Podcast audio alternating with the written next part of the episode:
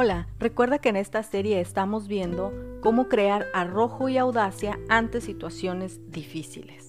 Ahora vamos a hablar acerca de crear la autoconfianza. Realmente la autoconfianza es un activo súper importante en nuestras vidas. Cuando me refiero a activo, hablo de una inversión. Todo lo que puedas hacer para incrementar tu autoconfianza es vital para la forma en cómo desarrolles tu vida y en qué tanto la disfrutes. Muchas veces no tenemos el valor para vivir la vida como nosotros queremos. A veces nos importa que piense la gente, el que dirán, cómo yo me voy a ver. Sin embargo, vivir una vida en función de los demás es casi una vida desperdiciada, puesto que no te estás siendo fiel a ti misma, a quien de verdad eres. Y realmente no estamos hablando de cosas mayores son las pequeñeces las que van construyendo nuestra vida. Hay ciertas cosas que podemos hacer para construir nuestra autoconfianza y va a ser de lo que hablemos hoy. La primera es, hay que pensar positivamente. Hay que enfocarnos en las cosas que tienes que ganar. Tienes que aprender a desarrollar tu diálogo interno para darte valor y seguridad, para empoderarte a ti misma. Y no se tratan de palabras vacías. Has llegado hasta aquí por un motivo, y me refiero hasta aquí en tu vida y hasta aquí en el podcast. Este podcast es una herramienta más en tu desarrollo personal, en tu productividad, en tu motivación. Escribe cuáles son las áreas de tu vida en las cuales quieres ver un cambio. Y tienes que estar dispuesta a darte cuenta de que no eres perfecta, de que todo mundo falla, nada más que a algunas personas se les nota y a otras no. Pero todos fallan. Tienes que estar dispuesta a reírte de ti misma cuando fallas y no a ser tu peor juez. El número dos es organízate. Tienes que limpiar las cosas que tienes a tu alrededor. Tienes que poner bonito donde tú estés, un ambiente donde te relaje, que sea agradable a tu vista y quita todas las cosas que no te proveen un sentido como de orgullo o de satisfacción. La autoconfianza exterior, la que la gente ve, la que tú sacas, es un reflejo de lo interno y para poder reflejar con seguridad porque la autoconfianza no puede ser fingida. Y si es necesario que limpies tu entorno, tanto de lo que ves, lo que escuchas, un mueble, unos papeles, tu forma de vestir. No estoy diciendo un cambio de imagen, pero si hay ropa que no usas, deshazte de ella, la puedes donar, la puedes tirar. Eso también es una forma de reflejar exteriormente la autoconfianza que se está generando en el interior.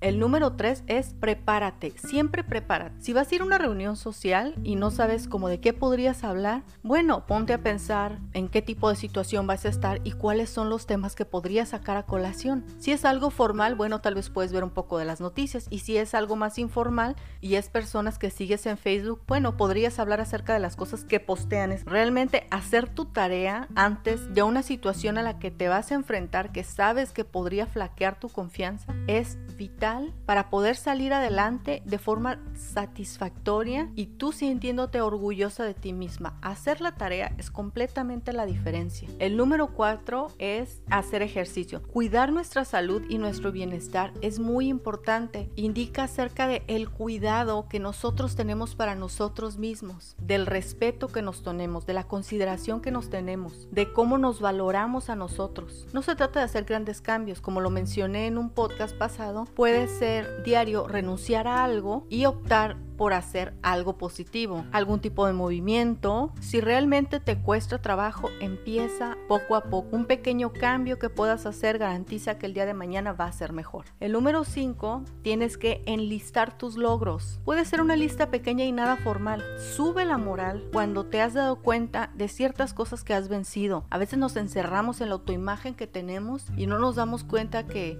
muchas veces no somos la persona que, que creíamos que éramos. A veces hemos cambiado a veces hemos cambiado mucho y resulta que ahora nos estamos convirtiendo en aquella persona que queríamos ser. Para eso se necesita enlistar los logros. Las victorias en el pasado prueban que podemos salir adelante en el futuro. Y el número 6 es reforzar nuestras habilidades. Esto es 100% cierto y lo he probado muchísimas veces. Uno tendrá más confianza en sus habilidades cuanto más las practique. Si hay algo que te gusta hacer, busca la forma de hacerlo, porque da una seguridad indiscutible e inigualable inigualable. Trae una viveza al corazón, una fuerza, alegría, trae esta brillantez en el rostro, este empoderamiento. Y no precisamente necesitas tener grandes logros, es precisamente el valor y la audacia para comenzar a hacer aquellas cosas que están dentro de nuestras habilidades, nuestros gustos, nuestros intereses, las que nos van fortaleciendo el carácter, la confianza y la idea que tenemos nosotros de nosotros mismos. Crear confianza es uno de los activos más importantes que podemos regalarnos a nosotras mismas y vale la pena cualquier inversión que hagamos para fortalecerlo. Es una de las habilidades